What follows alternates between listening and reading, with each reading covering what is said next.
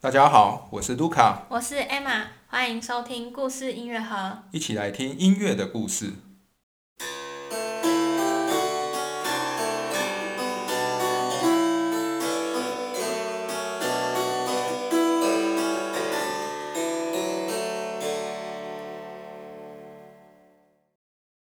今天是我们巴哈系列的第七集。那在上一集呢，我们讲到了巴哈他在这个穆尔豪森这个地方工作了一年。那在这短短的一年之间呢，他在那里遇到了主要是关于宗教音乐的纷争，就是在他的雇主的部分对这个音乐的这个看法有所不同，所以让巴哈在这个在作曲啊，或是这个工作方面就有一点点的可能是不适应或是怎么样吧，对。那不过，总之呢，他在这个莫尔豪森这个地方待了一年之后，他就获得了一个机会到这个威马，然后去工作这样子。那我们今天就是要来看看巴哈到了威马以后所发生的故事。嗯，巴哈在威马总共待了大约九年的时间，算是他人生当中蛮长的一段时段吧。所以，我们接下来呢，呃，会有两集讲巴哈在威马的系列，我们的一集讲不完了。那今天这一集，诶，巴哈在威马系列的第一集呢，我主要会提到他在那里，他的他在威马的雇主是一个怎么样的人，以及他在威马那里拥有什么样的一个音乐环境。因为这一次他是跑到了一个宫廷里面工作，而不是像之前那样跟为市政府效力，所以他在那里的工作或许有一些些不同吧。然后下一集呢，我会介绍。在威马，巴哈受到了什么哪些人物的影响，影响了他的音乐或影响他的生活，以及巴哈在威马的创作。因为一般而言，我们如果知道巴哈，通常也会比较知道说，巴哈有分成三个创作阶段，就所谓的威马时期、科登时期跟莱比锡时期。那通常过去会说，好像巴哈在威马时期都主要是创作键盘音乐为主。嗯。但是我会在下一集会讲更多关于说他在那边不止键盘乐器的创作，还包含了什么清唱剧，还有一些其他的作品，他也是有在写。所以这会在下一集是我们的主要的介绍内容，就是他的他在此时期的很多的创作的作品。那今天我们来讲讲他在威马的这里的工作吧。巴哈在威马。来到威马之后呢，首先担任这里的管风宫廷管风琴师。嗯，可是呢，他在工作了大概五年之后呢，他又升任成为这里的音乐总管的职位。啊，他当当了音乐总管。对，那他为什么会升任？这个之后我也会讲诶相关的故事。那我们现在来谈谈威马这个城市吧。A 马对这个城威马这个城市有什么看法呢？你现在正在那里读？对，我现在正在威马的音乐院念这个大键琴。那其实威马这个城市，老实讲是很小，甚至很多德国人都会戏称它就是个小村庄这样子。那我觉得真的很有趣，因为像德国这样规模的小村庄其实很多，但是能够像威马这么出名的，大概就真的只有威马一个了。那它会出名，其实也不是没有原因的啦，因为就是种种的历史啊，很多的这个事情都是在威马发生的。像以前我们有老师就戏称威马这个地方一定是有龙脉经过，就是怎么讲，这个风水非常的好，所以很多事情都在这个小小的地方发生这样子。对，我想威马可能是属于在德国的一个小城市，但是却是能在全世界呃闻名的。一个观光圣地吧，对，就蛮多人来德国，可能外诶，不论是台湾或者是其他国家的旅客来德国，都蛮有机会到这个小城市观光的。那原因就是因为他在历史上扮演过很多重要的角色，嗯，比如比较近一点的，就是在二十世纪的时候，威马曾经作为德国的首都，在一第一次世界大战结束后。然后成立了一个所谓威玛共和时期，这个威玛共和算是德国人第一个民主体制的政府吧。嗯，一直维诶维持到希特勒上台掌权，威玛共和才被结束这样子。所以对德国人来讲，威玛这个地方是极具有各种历史的意义的。然后在更早之前呢，就是在十八世纪后半的时候呢，威玛也是德国重要的文豪歌德、席勒他们所生活的地方、所工作的地方。原因是因为他们来这边呢，是能受能觉得这边有一个很好的创作环境、工作环境的。所以，呃，所以威玛这边这段时期那么多人来，也被称为威玛古典时期。他们有这边有很多文人。那另外还可以补充，就是音乐方面，当然就是我们的巴哈有到威马。那除了巴哈以外，呃，李斯特后来也有来到威马这样子。所以在音乐史上，其实威马也是有一个蛮重要的地位。那另外还有一个就是在艺术史上、美术史上有一个这个大概十九世纪末二十世纪初的风格，叫做包豪斯。包豪斯就是他们是一个建筑方面的一个一个，或是说一个。呃，一个风格啦，主要是建筑，当然还是有别的，就是一些其他的一些美术的风格这样子。那所以说，在威马这个地方，就是不管你是。观光客，或是你想来念书，你想来研究，你如果是对政治有兴趣的，对音乐有兴趣，对这个艺术艺术有兴趣，对历史、对文学各方面有兴趣，哎，你好像都可以在威马这个地方找到你有，就是可以可以有兴趣去参观或是去了解的东西。所以我觉得，就是威马为什么这么特别的地方，它可以吸引到非常不不同的族群的观光客，这样子。我还记得我们曾经跟呃一些德国人认识的时候，有问他们说有没有去过威马，大部分好像都说有，而且他们的目标就是，比如说去威马看歌德、席勒曾经生活过的地方，或者是参观那个所诶歌德的博物馆嘛。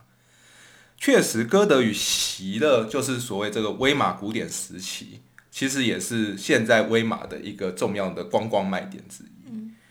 那当初为什么歌德、席勒他们会想要来到威马呢？除了与他，诶，歌德、席勒时期的那时候的威马的一个女爵有关系，因为那个女爵也是广聘这些文人雅士一起来，诶诶，塑造这一个威马古典的一个盛况，也跟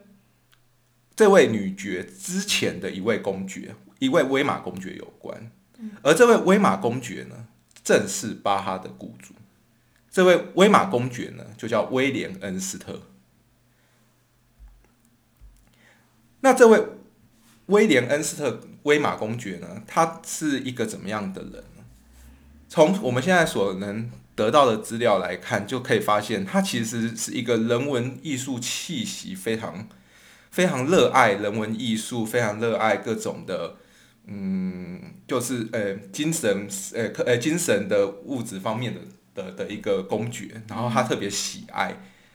那不只是人文艺术，包含音乐，包含表演各种的，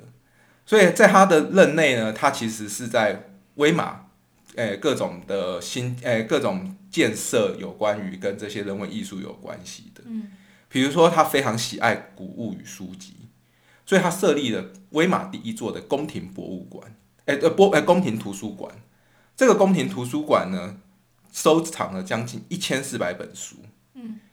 然后这个宫廷图书馆呢，也成诶也一直也延续到现在，成为威马一个很有名的叫做安娜阿玛利亚图书馆的前身。嗯，现在这个图书馆如果去威马观光的话，还可以去参观。嗯，哦，虽然那个。好像每天有人数限制吧，不过基本上是蛮值得去的，因为那真的是保存的蛮完好的一个，就是从十八世纪留下来的一个早期的图书馆的样子。哦，那真的是进去里面就是非常有那种书香味，非常的重，然后有很多那种古时候的书，一整一整排的摆在那边，是非常好的一个体验。我觉得如果大家有机会到威马去玩的话，蛮推荐去那边走走的这样子。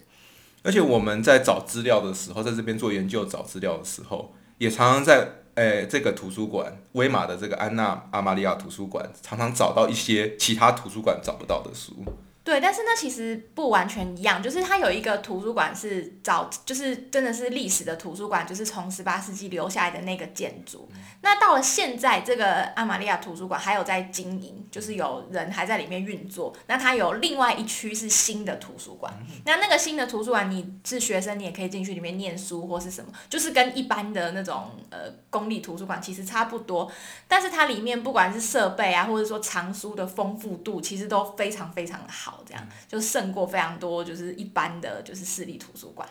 对，那除了图书馆之外呢？呃，威廉恩斯特他也在威马新建了第一所人文中学。这个以十八世纪来讲，算是在德德意志地区德语区算是非常非常早设立人文中学的。可是这种人文中学应该也是贵族去念的吧？没有没有，一般平民是可以的哦，真的吗？对，它就是属于它这个系统，就是后来变成像所谓现在的人文中学的系统的一个、哦一个初期的模样，因为它那时候已经是一个新的教育的思维下去设立的。也就是说，当然不可能所有人都去念，但是它是比较对外开放的。对而且这座人文中学到现在还在，还哦留着，对，还在威马，你我们可以我们可以参观到这一个人文中学。而且这个人文中学原本是以他的名字为命名，但现在好像已经变成叫歌德人文中学，因为歌德比他有名太多了。对，那除了我刚才讲的关于艺术啊，或者是对教育很热衷之外，这位威玛公爵当然也是非常热爱音乐的。他在他的宫廷里面会定期演出歌剧，还有举办宫廷音乐会。另外，他也非常喜欢收藏各种乐器。嗯，所以他的宫殿呢，有人说就像一个小型的乐器博物馆。他从各地买各种的，呃呃，以前的古小提琴啊，或者是大键琴这些乐器来收藏。嗯，对。那除了他非常热爱艺术啊、热爱音乐的一个原因之外，他其实本身也是一个非常虔诚的路德教派信徒。嗯，这就跟我们上一集讲到关于巴巴哈他自己本身的一个信仰是有关的，因为巴哈本身就是非常虔诚的路德教派信徒，而他能来到这一位诶威马公爵的呃底下工作，我相信就是一个如鱼得水的状况。那为什么他本身是一个非常虔诚的路德教派信徒呢？应该是这样子说。威呃威玛公爵他们这整个家族，整个继承的家族都是非常虔诚的路德教派信徒。他们早在当初宗教改革的时候，就是支持马丁路德的，因为他们的祖先就是有一位叫做智者菲特烈的萨克森的公爵。只不过他们的家族这一个支系啊，虽然支持路德，但是后来在十六世纪中叶的一场战争中，跟皇帝所组成的那个天主教的联盟战争是失败的。嗯，所以他们的他们本来拥有萨克森一半的领地，就被贬到说只剩下威玛这样的一个小小城市。嗯，所以他们就变成势力非常非常的小。但是就算是这样子，他们都还是非常的虔诚，他们是非常遵循路正统路特教派的一个教义来生活的。那威廉恩斯特这位威玛公爵呢，他就会规定，在他的宫廷内，无论无论是他底下的官员，或者是仆从，或者是艺术家，或者像巴哈这样的音乐家，每周都要参拜参加他们宫廷所举办的礼拜仪式，以及宫廷里面神职人员所举办的一个读经班。这意思是说，就不只是他们贵族本身要虔诚的，他连他们底下的这些平民老百姓，只要是为宫廷服务的，都要如此的虔诚，才能有资格在他们的宫廷里面工作的。哎、我觉得参加礼拜仪式可能每个宫廷都要吧，但是这个读经班就蛮特别的。对，等于说是有蛮真的蛮符合路德的那个教义，就是说读经是每个人自己的事情，这样子对。蛮有趣的。那所以可以想象，其实巴哈在这边他自己应该也是蛮喜欢，呃，这位威威威马公爵他所举办的这一些事情，蛮符合巴哈自己本身对宗教的看法。对啊，因为巴哈自己其实也是蛮热爱，就是研读一些神学相关的书籍这样子。那除了呃这位威马公爵，呃威廉恩斯特之外呢，在宫廷里面，他还有两位侄子。呃，这两位侄子呢，后来也后来也呃有先后接呃接任了这个威玛公爵的职位啦。然后这两位侄子那时候算是蛮年轻的，他们也是非常的热爱音乐的两位两位贵族。那这两位贵族呢，他们都与巴哈有非常多的互动。其中这个大的这位侄子呢，叫做恩斯特·奥古斯特，他是会邀请巴哈到他自己的宫廷里面，哎，表演音乐的。嗯，要记得哦，巴哈是他叔叔还还是他伯伯的那个什么，哎，自哎所聘雇的音乐家，但是他会额外的给予巴哈金钱，然后邀请巴哈来自己的宫廷表演。嗯，对，然后他也非常喜欢做一件事，就是当宫廷里面的礼拜，因为他们全部都要一起参加，因为他这位威马公爵希望大家都要参加嘛。参加完之后呢，他会在礼拜之后呢举办管风琴音乐会，是这个大侄子大侄子主办，特别去举办的。嗯对，那这位大侄子举办的时候呢，他就非常喜欢邀请巴哈演奏，并且可能会希望巴哈为这个音乐会创作新的作品。嗯那除此之外呢，他对巴哈的一个热衷呢，可可以说是到一个狂热粉丝的境界了。因为巴哈到一七一七年的时候呢，他已经想要离开威马，因为他已经获得科登这个地方的一个职位了。可是呢，这位大侄子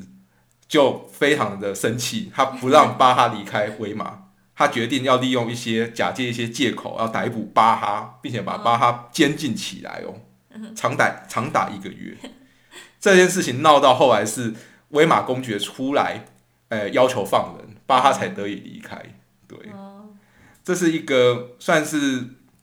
嗯，巴哈他人生中蛮蛮惊险刺激的一段 一一个时刻。但是也可以看到这一位侄子，他是非常的热爱音乐，然后也非常的欣赏巴哈的音乐才华。嗯，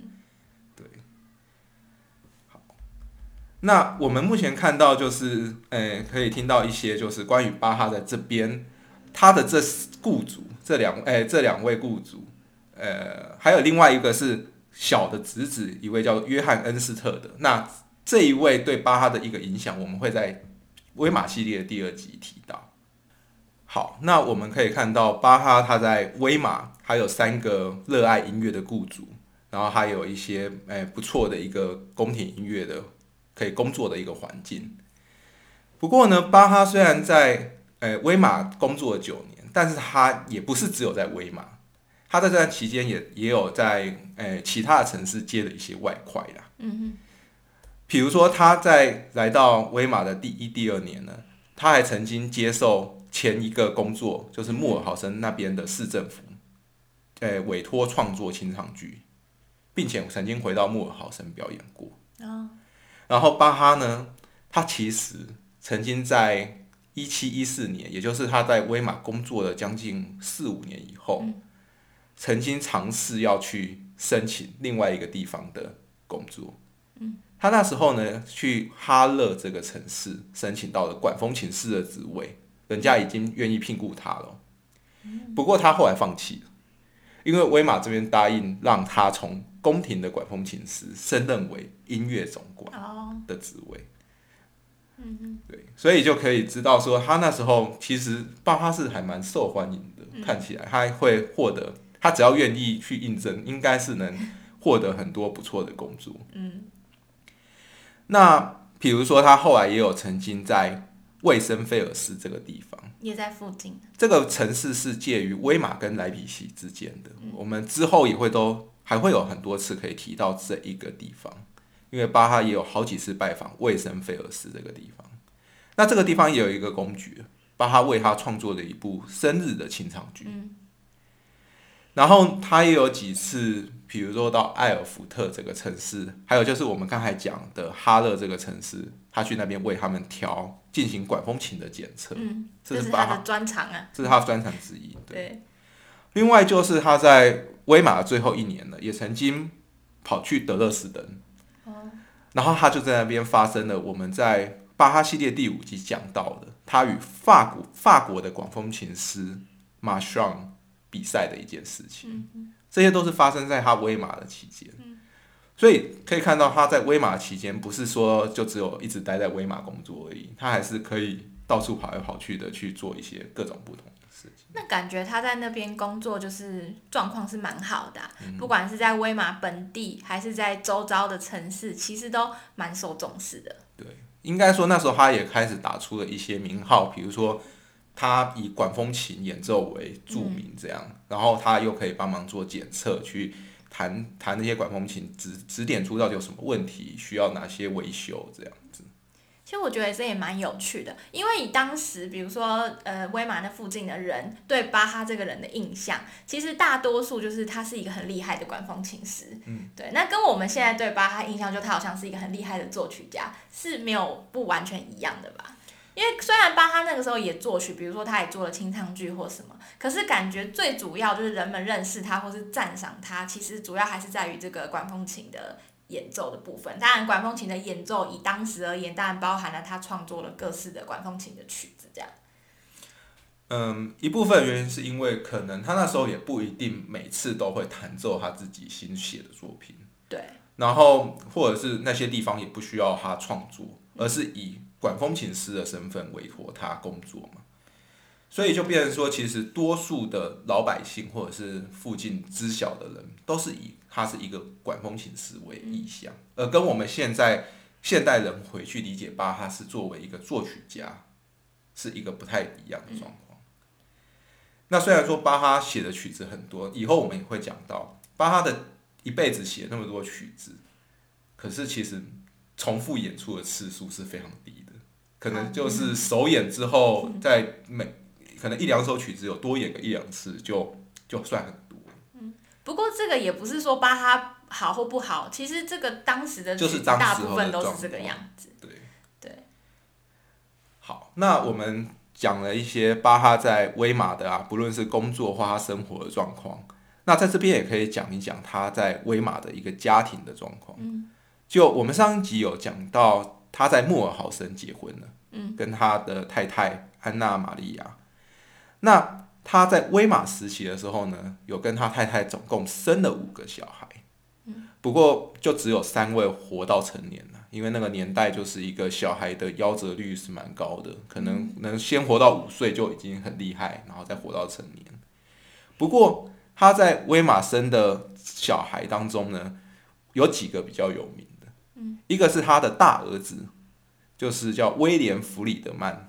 可能有些人会用他的简写叫做 W.F. 巴哈，嗯他大儿子后来也是蛮重要的一个管风琴师。嗯另外就是他的第二个儿子卡尔菲利普艾曼纽，在台湾我们可能很多人会讲叫做 C.P.E. 巴哈，就把他的名字的前面的的缩写，或者就是也有人翻译会叫艾曼纽巴哈这样。那这一位就非常的有名。对对甚至他在他全盛的时期，大家想到巴哈这个人，想到的不是我们现在讲的这个约翰·塞巴斯蒂安·巴哈，而是讲到想到的是这个 C.P.E. 巴哈。在 C.P.E. 巴哈可能中壮年的时候，那个时候他很在整个欧陆是比他爸爸还有名的。甚至可以说，就是十八世纪来讲，可能 C.P.E. 巴哈的名声是远胜于他爸爸。有可能，如果在十八世纪读到这个。讲讲一一个人，他写到说有一个伟大的巴哈，讲的可能高几率是 C.P.E. 巴哈。所以，嗯，这两个儿子当然他们也都是蛮长寿的，然后都做到蛮不错的一个位置。比如说 C.P.E. 巴哈后来比比老巴哈更厉害一点，是他做到汉堡的乐长的职位，感觉是巴哈也会梦寐以求的位置。对，或者是他也曾经为。诶，普鲁士的宫廷工作过，所以他等于说是在那时候同个时代，就是那个有名的腓特烈大帝普鲁士大帝的底下，C.P. 巴哈是担任他的宫廷管风琴师的。那这些故事也跟老巴哈有相关，可能呃到最后的时候，我们都会提到老巴哈去能去参诶参见觐见这个腓特烈大帝，也是因为 C.P. 巴哈的牵线。嗯，对。那。这算是巴哈的人生当中很重要的一个时期嘛，就在威马。一部分是他真的是他占了他人生中的九年，算是蛮长的，算是第二场的一个人生的时期。另外就是他的这两个儿子出生，对，应该对他也是蛮意义重大的。然后就是在这边工作，看起来都很开心。虽然到后来他还是决定要获要去科登，因为科登给他更好的位置。嗯科登给他的职位是宫廷乐长，等于是那个宫廷最高的音乐的管理者。哦，所以他后巴哈在威马后来，你刚才说当那个宫廷音乐总总管总管，那个还不是最高的，对，那个是第二嘛。可能第二或第三的位置。嗯 OK 对。所以当然人就是往往上游嘛，鱼也是往上游。那所以巴哈后来还是决定去了嗯科登。啊，这边可以补充一下，就是如果大家去威马观光的时候，现在在威马有一间非常就是呃可以说是豪华的旅馆，这样子叫做就是它它是写这个 Hotel Elephant，就是大象的旅馆的这个意思，这样，反正它就是在市中心一间很很很豪华的旅馆。好，那这个旅馆呢，它其实的原址就是巴哈当年他们住的房子，嗯在那个附近啦。所以说，在那个那个旅馆那边的那个墙壁上面，还可以看到一个牌子，然后就写说这个巴哈就是曾经住在这边，然后这个 CP 巴赫也是在这边出生的，这样。对，这个算是我们如果现在到威马，呃，少数能还能看到的一个算是纪念巴哈的一个一个纪念碑啊，或者是遗迹。毕竟威马还是比较多都是关于歌德啊、席德啊的东西。被保存的比较好了，年代也稍微晚一点。其实能够看到关于巴哈当时就是巴哈的生活真正留下来的东西，真的蛮少的。已经比较少了。对对对当然，关巴哈的那个宫廷现在是还在啦，哦，对，那个那个那个那个城宫廷城堡，城堡是还在，还但是不晓得他当年的那个房间还在不在，这个就不得而知了。但是那个宫廷是宫殿是还有留下来的。好，那我们今天就稍微介绍了巴哈，他我们介绍他在巴哈在威马的一个生活。那我们稍微介绍了这些他工作啊生活的环境。那下一集我们就会比较进入关于他的作品、他的音乐，因为这真的是他蛮重要的一个时期。嗯，然后也会讲哪些人影响到他。嗯对啊，感觉这个威马时期真的是对巴哈来讲非常可以说是快乐而且重要的一段时光吧。好，那我们今天的节目就先到这边结束了，那我们下次再见，感谢大家的收听，拜拜。拜拜。